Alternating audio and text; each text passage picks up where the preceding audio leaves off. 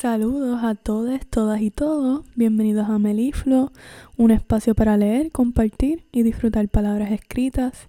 Meliflo es un espacio inclusivo, no pretencioso y seguro para la comunidad LGBTQIA. Mi nombre es Catarina, gracias por estar aquí, gracias por escuchar y por apoyar. Espero que todos estén bien, que estén a salvo, más allá de lo que estamos experimentando con el COVID-19 también espero que estén bien luego de los, de los temblores que surgieron en la mañana de hoy, 2 de mayo. Que encuentren una manera de manejar la ansiedad luego de estas experiencias. Sé que no es fácil para nadie, incluyéndome. Y espero que este episodio de Meliflo les sirva como bálsamo, que se puedan entretener, distraer y puedan disfrutar de este espacio. En el episodio de hoy, a diferencia de los anteriores, la mayoría de las lecturas están relacionadas a un tema específico. Y esto es porque quiero aprovechar este espacio para celebrar el Día de la Visibilidad Lésbica que se lleva a cabo cada 26 de abril. Y aunque sé que estamos un poquito tarde para eso, igual no quise desaprovechar la oportunidad ya que era tiempo de grabar un nuevo episodio y me pareció buena idea porque como saben, Meliflo es un espacio inclusivo de la comunidad LGBTQIA+, y más allá de eso, porque es un tema sumamente importante y es necesario visibilizarlo en todos los espacios posibles. Sé que este tema no es tan solo significativo para mí, sino para ustedes también quienes están escuchando esto, porque sé muy bien que son seres conscientes y solidarios con la diversidad humana. Así que ya saben, la mayoría de las cosas que escucharemos hoy están escritas desde la experiencia lésbica o identidad fluida. Espero que lo disfruten Así que sin más preámbulos, comenzamos el episodio de hoy. Para comenzar, quise abrir con un par de páginas del libro Violeta, escrito por Yolanda Arroyo Pizarro, escritora lesbiana, transgresora, feminista, puertorriqueña, que ya hemos leído aquí en varias ocasiones y demás está decir cuánto le admiro y amo su trabajo. Y quise empezar con esto porque me pareció perfecto, ya que se trata de esa primera experiencia lésbica que experimentamos muchas de nosotras, muchas de nosotros, que se da a cabo nada más y nada menos que con una mejor amiga. Usualmente pasa a temprana edad, más o menos en la adolescencia, igual aplica para cualquier edad y experiencia. Así que estaré leyendo las páginas 19, 20 y un poco de la página 21 para aquellas que quieran revisitar lo leído luego de este episodio. Aquí les va un poco de Violeta por Yolanda Arroyo Pizarro. Antes de empezar a leer me voy a dar un sorbo de agua. Un brequecito. Ok. Un poquito de Violeta por Yolanda Arroyo Pizarro. Espero que lo disfruten. Y dice así. El primer beso lésbico de tu vida te lo da tu mejor amiga, aquella que sabe que eres heterosexual, que te asegura que respeta eso y que no cruzará líneas, aunque te aclara en cada oportunidad que te encuentra extremadamente atractiva, tu mejor amiga es aquella que te abraza y te permite llorar por el novio que te ha sido infiel.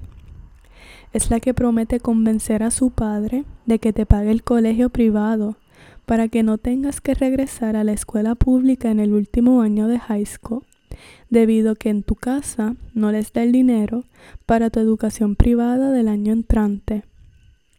Es la que sabe de, de tu curiosidad ante las chicas pues ya se lo has confesado antes. Pero te dice, con cierta astucia emocional, que ni te avientes, que no vale la pena. Las mujeres son muy complicadas de por sí Y si encima entra una en relación amorosa con otra, la complicación es exponencial. Demasiado lío, te aclara. Tu mejor amiga es también la que te acerca un ramo de lirio scala, de violetas africanas, de orquídeas de vainilla, que de seguro no ha podido comprar ella, la tarde en que celebran tu cumpleaños número 17.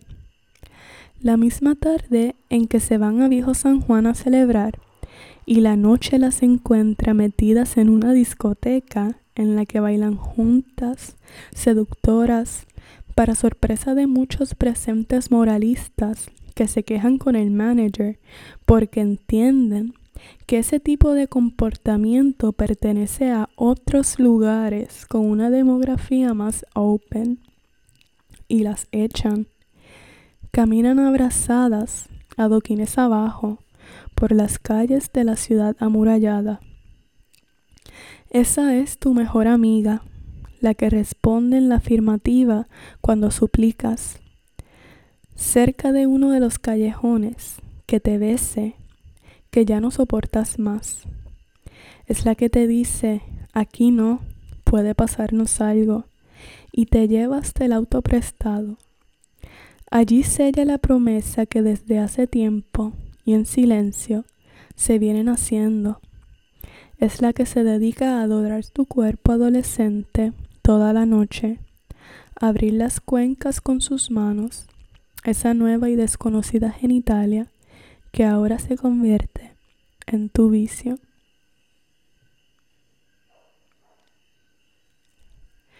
Escucharon un poco de Violeta por Yolanda Arroyo Pizarro, sin duda de mis libros favoritos y muy importante a nivel personal. Creo que este fue el primer libro que leí con contenido lésbico escrito por una puertorriqueña. Fue súper significativo y me empujó a escribir desde mi propia experiencia. Regresando a lo que acabamos de escuchar, sin duda es algo con el que muchas, si no todas y todas quienes nos relacionamos con otras mujeres podemos identificarnos con Violeta. Ahora pasamos a nuestra segunda lectura de hoy. Este fue enviado por Taise, Taise Cisco, que también hemos escuchado varios escritos de ella en los pasados episodios. Este también va por la línea de esas primeras experiencias lésbicas, pero este está escrito más bien con un estilo figurativo. Se llama Flujo y Sangre. Espero que lo disfruten tanto como yo y dice así. Supe recorrer los caminos montañosos buscando la cuenca, el par de pétalos, el néctar prometido. Navegué la corriente eléctrica del roce de nuestros pezones, la fricción de nuestros montes, nuestras jugosidades diluyéndose, la penetración correspondida, nos amamos en flujos y sangre, en sudor y caricia firme, en mil intentos de concientizarnos los ovarios. Ese fue Flujo y Sangre por Taise. Gracias Taise por enviar lo que escribe, siempre tan hermoso. Ahora a mí me toca leer, un, eh, leer. Ahora a mí me toca tomar un poco de agua un breakcito.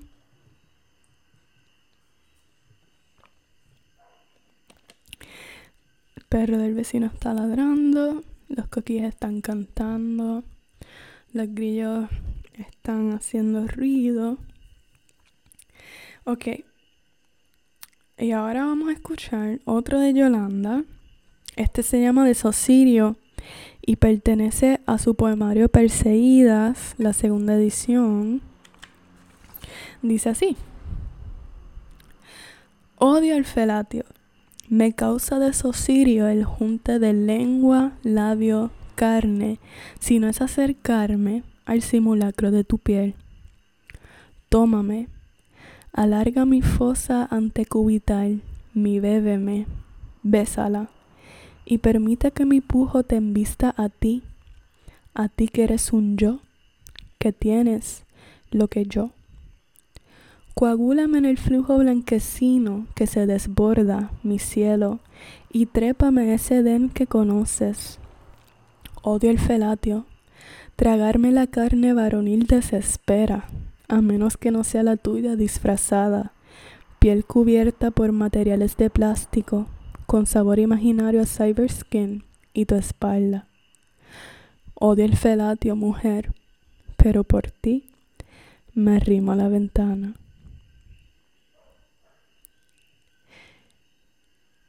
Nuevamente, ese fue de Sosirio por Yolanda.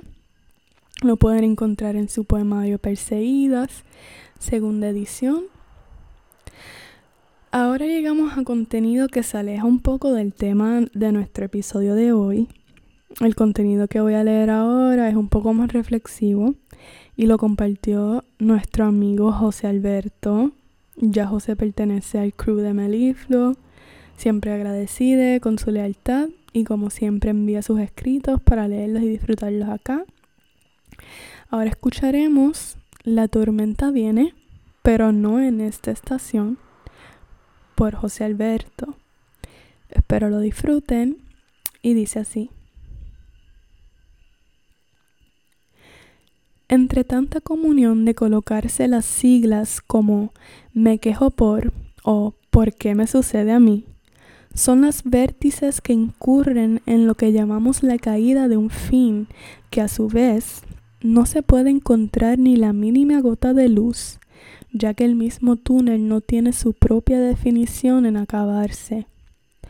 Así somos, un ogro en la mañana en el cual se expone de forma esporádica a los cuatro vientos las siguientes expresiones. Maldita sea, me cago en todo entre otros. Sus puñetas y hostias en plena luz del día. No tomamos la consideración simplística del verbo agradecer. Cada vez que el día transcurre, sentimos de inmediato un peso que no es ni siquiera verbal o físico, pero que ya lo cargamos hasta en lo más profundo de nuestro sueño.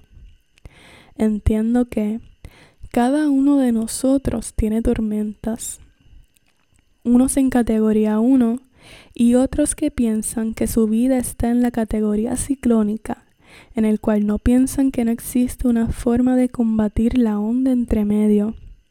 ¿A qué voy con esto? Simple.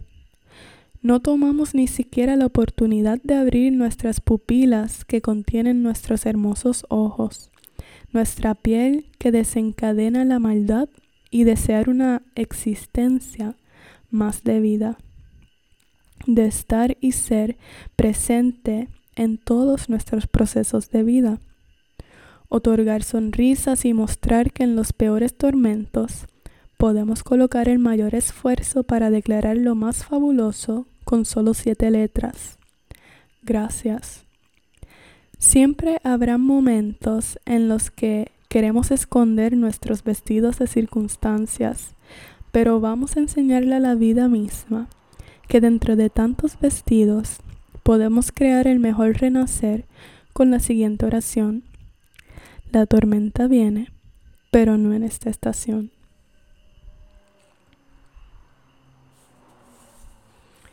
Acabamos de escuchar La tormenta viene, pero no en esta estación, por José Alberto. Para aquellos que disfrutan la escritura de José Alberto, y me voy a tomar el atrevimiento de compartir esto, esto no es planificado, pueden encontrar más de sus escritos en su cuenta de Medium, M-E-D y de puntito U-M. Lo buscan como José Vázquez. Allí pueden encontrar mucho más de su trabajo. José escribe mucho, así que por ahí lo pueden apoyar.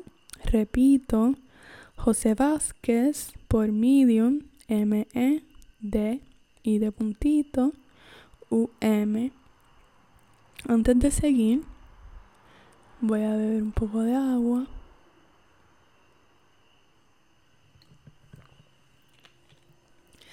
Ahora pasamos a leer otro escrito de José Alberto que me disfruté un montón.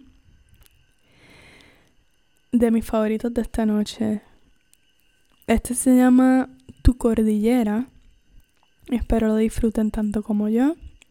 Y dice así.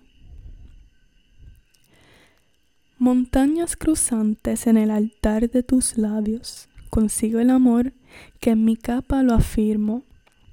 Se es interminable cuando dos es uno, pero es excitante cuando el uno es apoyado en su rostro. Caricias intensas, movimientos peculiares, así te pienso en todos tus lunares. Me encanta. Tu cordillera por José Vázquez. Gracias siempre por compartir, José. Ahora regresamos al tema inicial de nuestro episodio, visibilidad lésbica. Y aquí comparto la experiencia de una amiga que le llamo mi soulmate del sentido del humor. Creo que nadie me ha hecho reír tanto como ella. Pero regresando a temas serios, aquí comparto otra experiencia y lo que lamentablemente sigue siendo la experiencia y realidad de muchas mujeres lesbianas y bisexuales. Aquí comparto con ustedes la experiencia de Ale.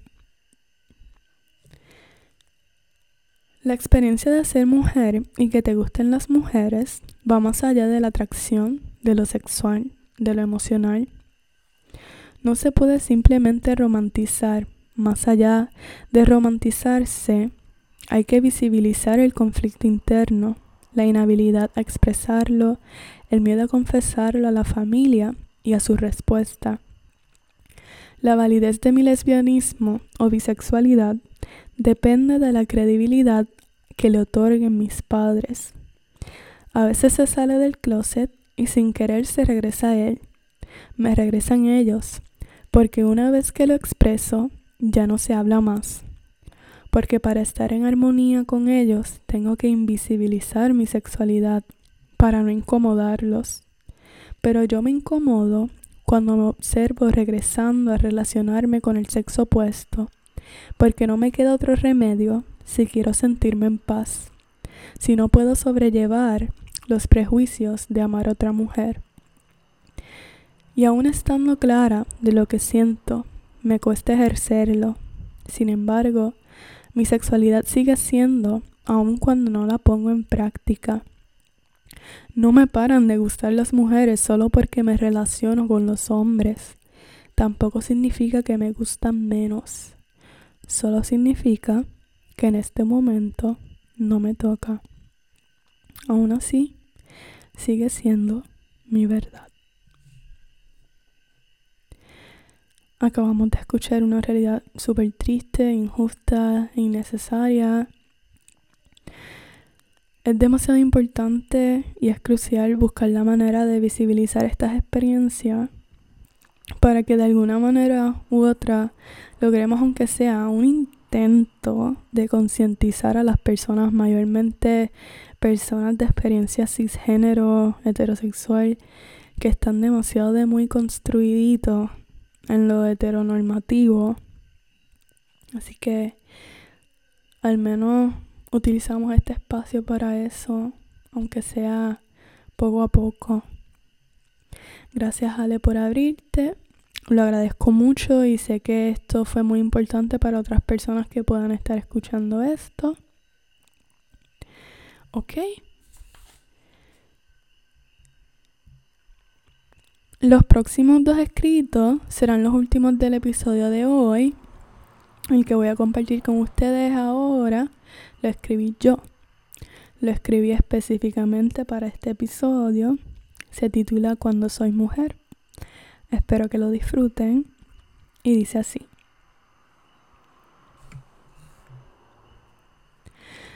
No siempre soy mujer, pero cuando lo soy, soy una mujer lesbiana no podría ser de otra manera.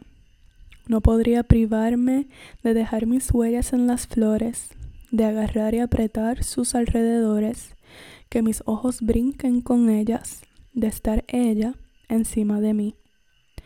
No podría no pasearme por las curvas de su cuerpo, nadar con mis dedos río adentro, su fluido en destellos recibir, besar sus labios, lamer su labia, olfatear los aromas de ese monte venusiano, energía que amo sin poder contener.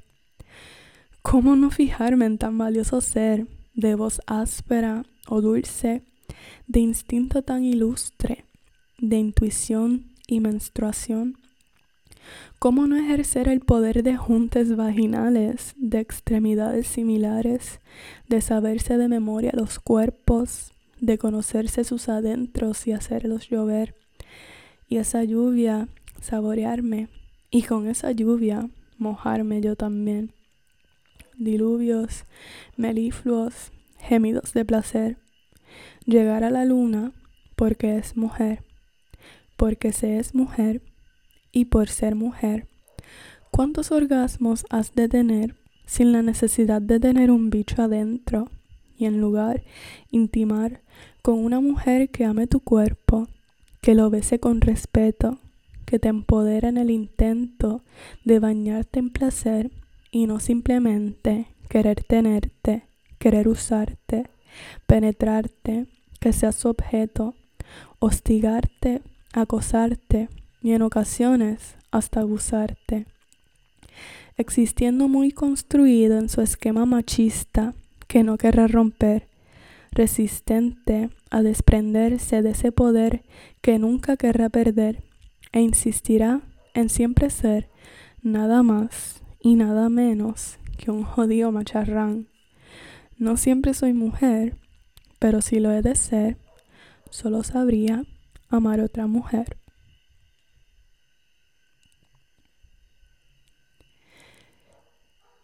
Ese fue cuando soy mujer, mi recién nacido. Gracias por escuchar. Ahora pasamos a la última lectura de hoy. La dejé para lo último porque es mi favorita. Esta también es de Taizé. Se llama Núcleo Lésbico. Espero que lo disfruten tanto como yo. Y dice así. En un roce de tetas hay más que erotismo. Es ahí donde se disuelve la imponencia de lo fálico, desenterrando con dos dedos los límites del machismo. En el intercambio de fluidos hay más que un anhelo orgásmico. Es ahí donde los ciclos compartidos hacen florecer la vulnerabilidad. En la penetración mutua hay más que un delirio placentero. Es ahí donde culmina el reinado del tirano, cuando comienza la gloria de dos totos enamorados. Sobra tu hombría erecta en la embestida lúcida del núcleo lésbico. Me fascina. Acabamos de escuchar el núcleo lésbico por Taizé, nuestro último de la noche. Espero que hayan disfrutado este y todos los demás escritos que hemos leído hoy. Gracias a José Alberto, a Ale y a Taizé por ser parte de este episodio. Para aquellos que disfruten de las artesanías, deben saber que Taizé, además de escribir, hace artesanías hermosas, mayormente en tejido, perfecto para ambientar los espacios en el hogar. También hace pantalla, también pinta, también baila, pero que no sé Taizé. En serio, si quieren comprarle cositas, apreciar sus creaciones, la pueden seguir en su Instagram, que es Raíces Hiladas, R-A y de punto C E S H I L A D A S. Y si, si te interesa leer las cosas que yo escribo, también puedes visitar mi cuenta de Medium, que es Catarina Liz, M-E-D y de puntito U-M, Catarina Liz, K-A-T-A-R-I-N-A-L-I-Z. Ahí he estado publicando algunas cositas que he estado escribiendo y lo seguiré haciendo poco a poco. Nuevamente, gracias por estar aquí, por escuchar y por apoyar. Si quieres ser parte del siguiente episodio, no dudes en enviarme lo que escribe. Todos los temas son bienvenidos, al igual que todas las manifestaciones posibles a través de la escritura, poemas, ensayos, cuentos, canciones, pensamientos, lo que sea. Todo es bienvenido. lo puedes enviar a mi correo electrónico catarinaliz422.gmail.com K-A-T-A-R-I-N-A-L-I-Z